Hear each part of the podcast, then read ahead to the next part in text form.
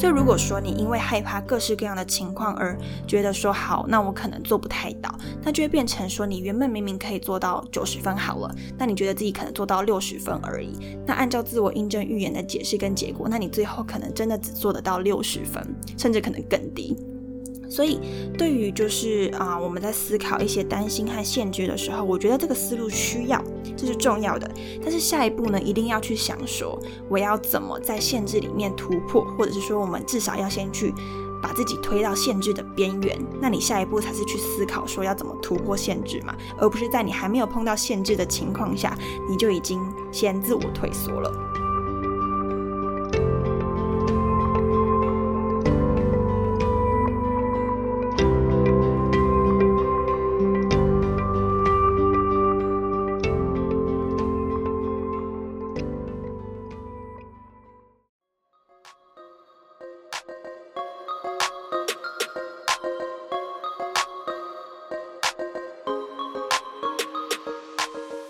欢迎收听那个自己，我是 Athena。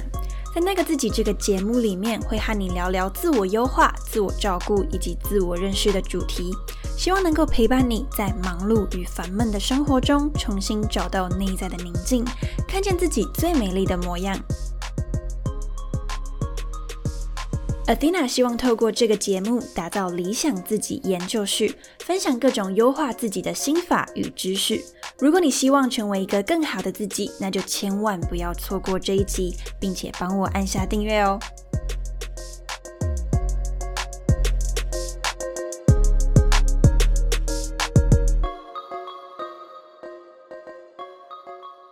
今天呢，我要来和你聊聊呢，就是在日常生活中，我们可能会遇到一个状况，就是我们生活上会有很多的选择，还有机会，但是呢，我们在思考那些机会的时候，我们一开始都会去想说，诶，它可能会有什么样的限制啊，什么样的挑战啊，还有困难的地方。就比方说，我们今天要去做一个工作，我们都会思考，诶，这个工作可能有需要什么样的挑战，跟他未来会面临的瓶颈是什么？那或者是在学习上面，我们会想说，诶，学这个到底有没有用？说不定最后没有用。所以，当我们有时候思考一圈事情的限制之后，有蛮多人的一个状况，就是最后会回到一个结论，就是说，那干脆就先不要学，或者先不要做，因为我不知道说它是不是真的能够带来一些功效。所以我就会想要反问一件事情，就是说，当如果今天你或者是啊你身旁的人，对我们就可以假想一个角色进去，就是去思考说，我们会去思考事情的限制跟极限嘛？那思考完之后，我们有没有试着尝试的想要去靠近那个极限呢？意思是什么？就是我即便知道限制在哪里，但是呢，我依旧可能尽我全部的力气达到那个极限的边缘。接下来呢，再去看说，哎，是不是这个知识、这个能力是真的有用，真的能够发挥一些效益的？今天我想要特别聊这件事情，是因为就是我觉得它是一个蛮常见的一个状况，就是包含我自己有时候也会去思考事情的限制，然后它带给我的一些影响，然后稍微会有一些阻碍我。所以这件事情呢，就想要特别来跟大家做分享，然后同时也是当做一个自我警惕这样子。首先呢，就想先跟大家分享一个故事。这个故事就是我最近有在带学生。那我自己的工作其实本身就是去带着啊学生，或是带着某个对象，就是跟我的朋友们聊天的时候，我觉得我自己很常扮演的一个角色是去看他有什么样的机会跟潜力。那接下来就是可以告诉他说，诶，未来或许你有什么方向可以去做这样子。所以我现在就是有在做这方面的工作。所以呢，我最近就是带了一个学生，那我就发现一个很奇妙的现象，就是从我的角度来看，我会觉得，诶，其实他有些能力跟特质是能够做到某些职业的，或是做到某些领域的。但是呢，我在跟他妈妈聊天的时候，他妈妈呢就会去觉得说，诶，可能我给他 A 选项，他会觉得 A 选项有他的问题；有 B 选项，他 B 选项也有他的问题。那再给他一个 C 选项，他也会觉得哦，C 选项可能有一些限制。我举个例子，当然我没有举学生的例子，我觉得就是有点不好意思，所以我就直接就是随机举例。比如方说，第一个可能当老师好了，那可能就会思考说，哦，现在老师名额很少啊，少子化呀等等的，然后就会去啊讨论说，哎，这个可能不太适合。那再来就是说，哎，那不然当个工程师好了，那可能就会思考说，哎。工程师的话，我现在去学习，或许赢不了过去四年已经都在大学里面学工程的人，或者学啊这个领域的人。再来第三个可能是好，那不然我们来试试看服务业好了。那这个时候又会再去思考说，哈，服务业可能真的很辛苦啊，等等的。对，那或者是说，就是我们即便举再多再多的例子，你都可以想到一些它的限制或它的挑战。而我想要特别讲一件事情，就是这些挑战跟限制其实。都是合理的，其实这些担心，我觉得某种程度都是合理的。只是我会觉得有一些可惜的地方，就是有时候我们讨论完 A、B、C、D 四个选项可能都不行的时候，我们却没有聚焦在一个。所以现在我可行的方向是什么？因为那时候我在带学生的时候就面临这样的状况，就是我跟妈妈分享很多学生身上有潜力的一些地方，但全部都被反驳掉了，所以就变成说他很。最终还是没有聚焦出一个我现在可以做的事情，可能现在有聚焦出一个方向，但心里又会有好多好多的担心，会担心说可能就是未来的出路不是很好啊等等。那所以对于这样子的情况，先说就是刚刚的担心，刚刚的限制，我觉得都是合理跟值得担心的。但我自己会有觉得一个很可行的地方，就是有的时候就是。在我们什么都害怕的情况下，你会永远无法踏出你的第一步。而在一个无法踏出第一步的情况下呢，其实就是会限制你的成长。这个就是一个还蛮，我觉得有点啊，需要去有意识注意到这个问题的一个情况。在心理学上有一个名词叫做自我印证预言。他的意思是说，如果你今天预想你会做得好，那你做到的几率就是会比较高。再来就是，如果你觉得说我一定是表现会很差，那你真的表现会比较差。所以他是有时候我们今天事情做不做得到，和我们自己去预期我会不会做到是有关联的。所以，如果说你因为害怕各式各样的情况而觉得说好，那我可能做不太到，那就会变成说你原本明明可以做到九十分好了，那你觉得自己可能做到六十分而已。那按照自我印证预言的解释跟结果，那你最后可能真的只做得到六十分，甚至可能更低。所以，对于就是啊，我们在思考一些担心和限制的时候，我觉得这个思路需要，这是重要的。但是下一步呢，一定要去想说，我要怎么在限制里面突破，或者是说，我们至少要先去把自己推到限制的边缘。那你下一步才是去思考说要怎么突破限制嘛，而不是在你还没有碰到限制的情况下，你就已经先自我退缩了。那面对这样子的情况，我们应该怎么办呢？我觉得可以先问自己一个问题，我觉得这个问题还蛮重要的。这个问题就是说，所以呢，你觉得在什么样的情况下才是可以开始行动的？你觉得在什么样的情况下才是可以开始行动的？我觉得这问题很重要，原因是。我们很多人都知道自己不要什么，这是一个常态，就是我们都知道自己不要什么，这个很明显。但我们有时候呢是不知道自己要的东西是什么。所以说，如果今天你少了一个行动准则的话呢，那就会变成说，在一个没有行动标准的一个情况下，你会不知道什么时机点才是你该努力，才是可以行动的。因为你没有行动标准，所以呢，你会对于你现在所拥有的一切，你会感到很迷茫。然后，对于未来可能会面临的情况，你也会很迷惘，那就变成说你会充满各式各样的恐惧，就像是我们有时候拒绝掉各式各样的可能性。有些情况并不是这个事情本身真的很困难，有时候是你不敢想象到底要付出多少努力，所以呢，你可能就会在一开始的时候就先啊停下来，然后去觉得说，那不然我不要去尝试。通常我们会做的事情一定是自己可能比较有把握的，所以在你没有行动标准的情况下呢，你更会觉得没有把握，你会更觉得事情不可控，那你开始的几率就更低。好。举我自己的例子，一开始我想要经营 podcast 或是经营自媒体的时候呢，旁边的人呢就会告诉我说：“好啊，你可以去做啊，但是你做了之后就知道有多难，或者是说你做了之后呢就知道这个其实不容易。”当然，其实这句话如果你听到，我我不知道你听到什么样的感觉，我自己听到有两个。感觉第一个呢，就是会觉得很有压力，然后会觉得很烦躁，会觉得说为什么就是要在我还没有就是真的去行动的情况下，你就直接先给我一面墙把我挡在前面，还没有让我去走走看这个路到底可不可行，你就把这条路封起来，说啊这条路真的很难走了。我跟你讲，这是一开始第一层的感触，我想应该很多人会跟我一样。那当然，第二层才是真的回到比较呃，就是中立一点吧，就是会觉得说，哦，他其实是也是在关心我，也是在提醒我，也是害怕说你付出了再多努力，可能最后会付诸流水。他其实是一个好意的提醒。然而，我觉得这句话呢，就这类型的话，就是对大家现在脑袋应该都可以跑得出，可能现在身旁的人会告诉你的一些阻挡你的话语。我觉得这类型的话语有时候会让我们做事情的困难度加倍。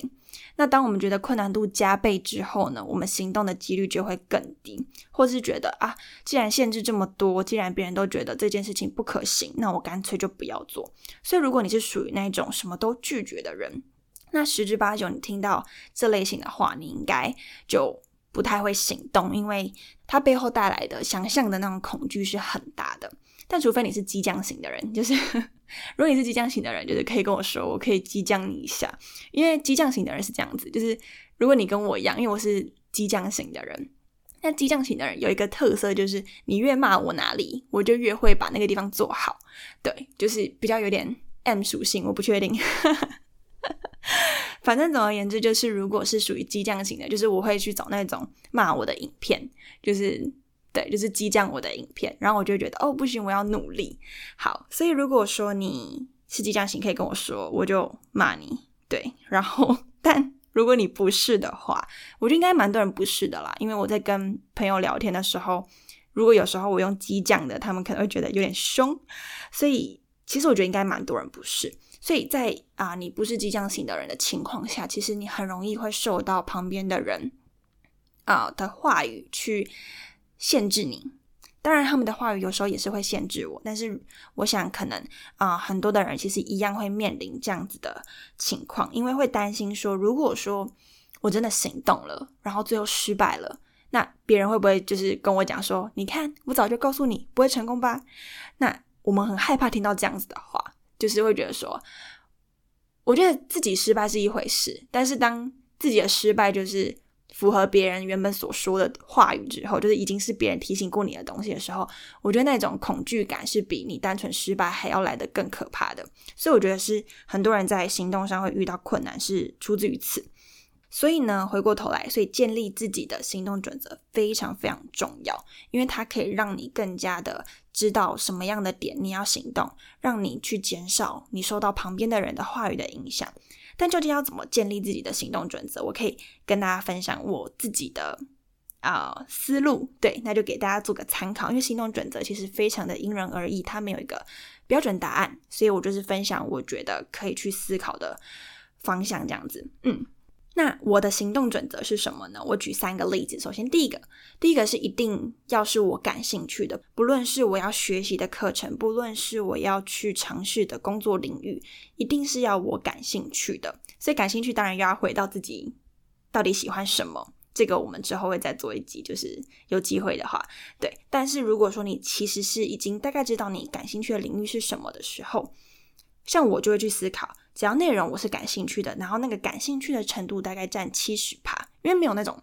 绝对一百趴，就是很感兴趣的东西嘛，所以我就会抓个比例，只要这个东西我感兴趣的程度是七十趴，好，那它已经过第一关的门槛了。再第二件事情就是能力，如果说这一个东西它符合我能力的三十趴，那接下来我行动的几率就会比较高。为什么是三十趴？当然这个每个人自己有自己的定义。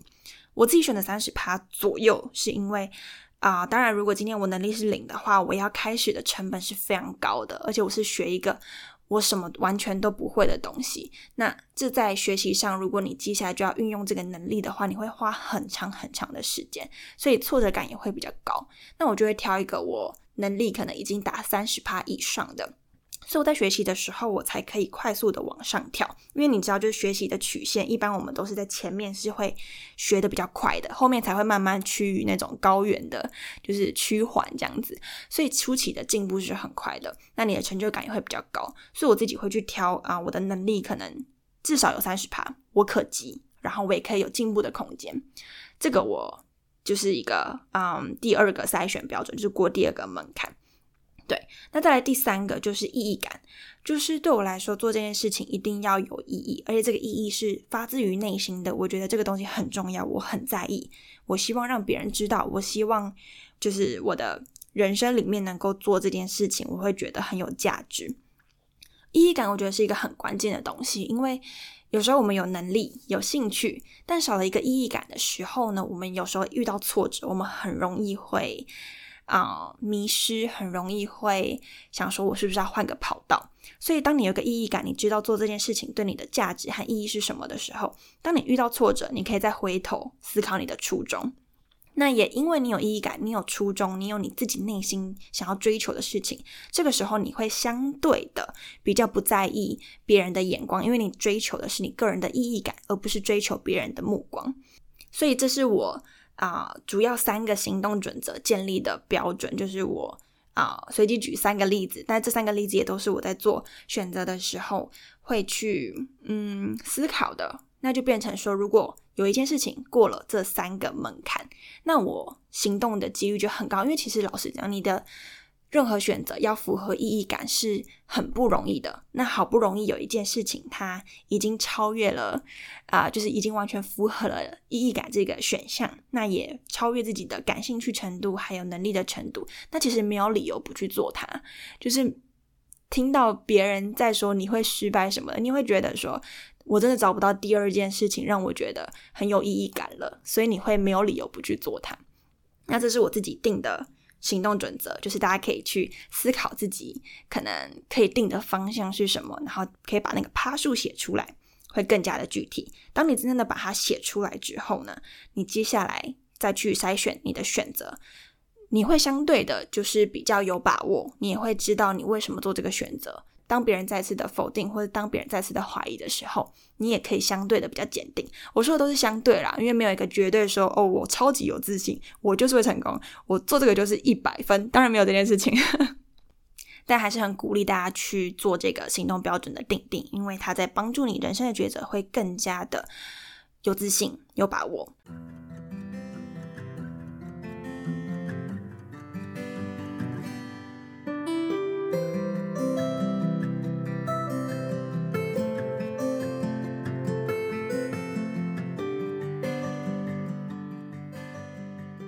讲到这边呢，你可能会想说，有行动标准又怎么样？但还是会有一些外在的限制存在呀。这个部分呢，我不否认，做任何事情它一定有它的限制跟挑战。但是呢，我想要提醒一件事情，就是有时候很多限制都是自己想象出来的。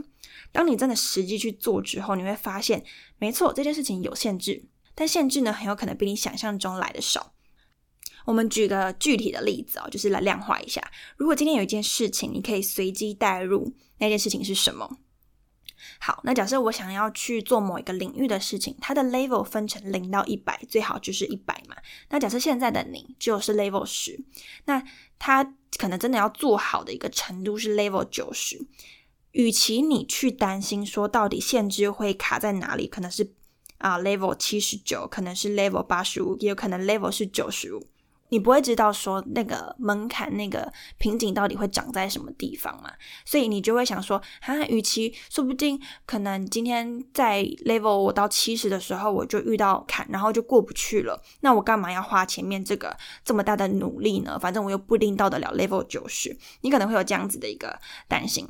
那我自己会蛮鼓励的是说，思考这个限制，OK，很棒，就是先有一个谨慎的规划。知道最坏的打算是什么，但是呢，思考完这件限制之后，一定要回来。你要想，你现在还在 level 十而已，你根本还不需要担心 level 七十或者 level 八十可能有门槛的问题。所以变成是说，你应该要先专注在你先从 level 十先晋升到 level 七十，然后尽可能的到 level 九十。等你到 level 九十的时候，你再回头去看那些限制到底是不是限制。这时候你可能会发现两件事情。第一件事情。就是你已经到 level 九十的时候呢，你会发现你过去所认为的限制，它本身其实并不是怎么多大的限制，你是能够去克服它的。因为当你到 level 五十的时候，你已经有能力去挑战 level 五十五的；你到 level 五十五的时候，你有能力去挑战 level 六十的。所以变成是说，我们在进步的过程中，我们就也可以一一去克服相对应的一个瓶颈。所以。与其一直去担心到底瓶颈什么时候会出现，先把自己的能力提升到往上，尽可能的往上。那当然，如果能够到 level 九十是最好的。所以第一件事情，你就会发现说，有时候你认为的限制已经不再是限制了。第二个呢，你可能会发现说，依旧有限制。那万一真的遇到依旧就是你发现，哇塞，我已经到 level 九十了，然后还是有一个门槛在那里，那我怎么办？就是天哪，我都付出这么多的努力了。那当然，这样子一个情况是很有可能这个领域真的已经很饱和，或是真的太困难。你想哦，你都已经到 level 九十，你还是无法挤进去这个圈子。再当然就是你要看说你愿不愿意再努力一搏，冲到 level 九十五或是 level 一百。如果你真的觉得你到了这么优秀的程度，还是没有办法挤进那个圈子的时候，你要回过头来发现一件事情哦，就是你已经到了 level 九十了。所以你本身的实力是不差的，因为你已经到 level 九十了。所以当你已经有一定的实力跟能力的时候呢，其实你就不用太担心没有人要你了。因为当你今天 level 有到九十的时候，你一定是能够把你的能力牵引到别的地方，就是你不会说只局限在那个特定的领域里面。我今天才学到一个东西，就是啊，如果我们没办法当前十趴的人，那我们可以把两项我们实力有五十趴的。两个啊特质跟领域的专长结合在一起，那我们就会变成独一无二。所以，如果今天你的实力已经到 level 九十了，其实你接下来要迁移、要去转换轨道的几率就比别人高很多，你的能力就高很多。我们举个具体的例子，就是以爱情做譬喻好了。原本你可能会想说，你的男神女神可能就是非常的遥不可及，然后你就觉得说，天哪，我努力的变好之后还不一定会被他喜欢上，你就觉得说，那干脆不要变好。这就是我们刚刚说的，如果达不到 level 九十，那我干脆就是停在 level 十就好，我也不要努力。这就是我们很常见的一个状态。那但是呢，就是我们比起一直去想说，好，我可能到不了 level 九十，我们不如先专注的把 level 十慢慢提升到 level 的七十或是八十。或许这个时候你会发现说，等你真的到了八十甚至九十好了，很有可能这个男生或者这个女生还真的没有喜欢你，就是依旧没有喜欢你，你已经变这么好了，他还是没有喜欢你。但是呢，你转过身去看，因为你已经变成 level 八十甚至九十了，所以你转过身去看的时候，你一定可以发现另外一群可能已经很欣赏你，或是也很喜欢你的人。所以变成是说，限制这个东西，我们要理解，我们要知道说，我们即便变得再好，很有可能某个机会还是达不到。但是当我们真的一直努力去变好的时候，我们很有可能会多另外一圈机会是可以去尝试的。所以啊，在还没有变成那个 level 九十之前，你的任何想法，包含做得到做不到，这一切都是想象。实际呢，你一定要做了，你才会知道。虽然说这个好像有点是讲到烂了，就是很长，很多人会讲，就很像在讲古这样子。但是那一直会去讲，就是因为有的时候我们就是还是没有办法做到，所以才会一直去重复讲这件事。我有时候当然也会有做不到的情况，所以就是要一直去提醒自己，其实专注在把自己变好，其实比一直过度担心我可能达不了那个限制，我可能突破不了那个限制，还要更加的重要。那最后呢，就是来做个总结。我们很常呢会去讨论事情有一些限制，但却没有想着可能要去靠近那个极限。今天我朋友就分享了一本书的书名，我觉得很适合，就是做补充。那本书的书名呢叫做《你自以为的极限只是别人的起点》。我自己没有看过这本书，但我觉得这个书名呢非常适合，就是。今天当做补充，就是我们有时候常常会去讨论很多事情有极限，但说不定那个极限只是自己想象出来的，只是自己所恐惧出来的。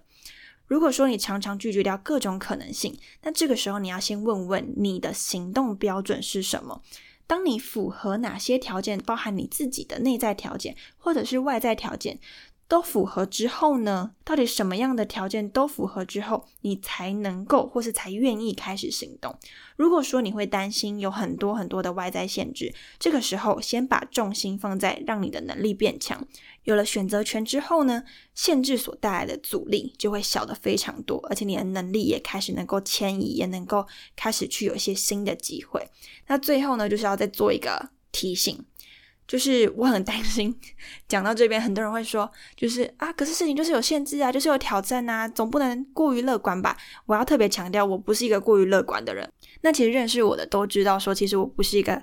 极度乐观的人，就是我遇到事情我都会担心很多，然后我也是那种很焦虑的人，我会是担心比别人还要多更多，很担心会出事的人。所以呢，思考事情有限制，或思考事情有挑战、有困难的地方、有出事的机会，我觉得这个东西都是很重要，这也是很好的。但是呢，这样子的一个思考，其实它只能够帮助我们做最坏的打算，或者是。帮助自己去有心理预备，说，诶，我现在可能要做什么样的准备来去预防最糟的状况发生，仅此而已。就是不要因为事情有一些限制而阻碍了自己的行动，或者是阻挡自己进步的可能性。这是我今天特别想要去表达的。嗯，就是。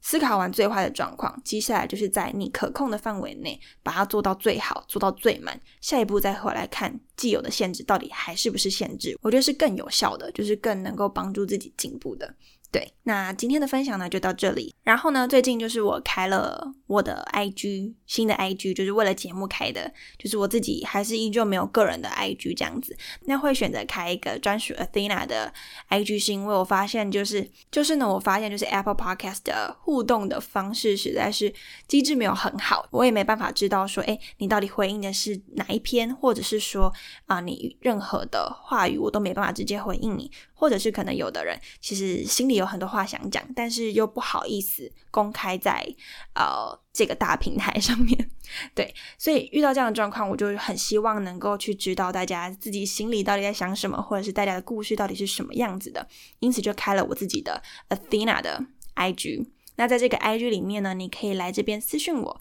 然后跟我分享你最近的生活状况，我不一定会马上回，就是。对，就是为了保持自己的专注度呢，我有时候不会马上回，但是如果我看到呢，就是我一定会看。对，这重点是我一定会看好。所以如果你有任何的想法，就听完这一集有任何的想法呢，欢迎可以追踪我的新 IG。那我的 IG 账号呢是 A T H E N A 点二零四，也就是 Athena 点二零四。欢迎呢就是追踪，然后我在里面呢也会分享很多呃自我成长的心法还有技巧。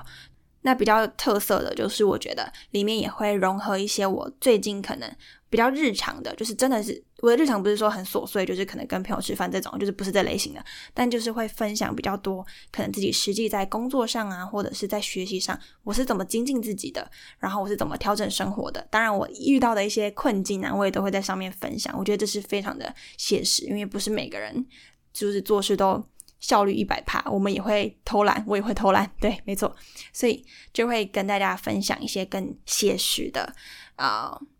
生活，就不会像 podcast 都是单方面的一个分享。所以呢，如果你想要追踪相关的一个知识，或者是说你想要私讯我，欢迎到我的 IG。嗯，那今天呢就到这边喽。最后，如果你喜欢这一集的话，欢迎到 Apple Podcast 帮我打五颗星，并且留下评论。也可以请我喝一杯咖啡，支持我继续创作更优质的内容，或是截图这一集分享到你的现实动态上，tag 我 Athena 点二零四，让我知道你有收听，也能让我认识认识你。最后，别忘了帮我按下订阅，就不会错过最新一集的内容喽。感谢你收听那个自己，让我们在理想自己研究室中成为更好的自己。我们下周见。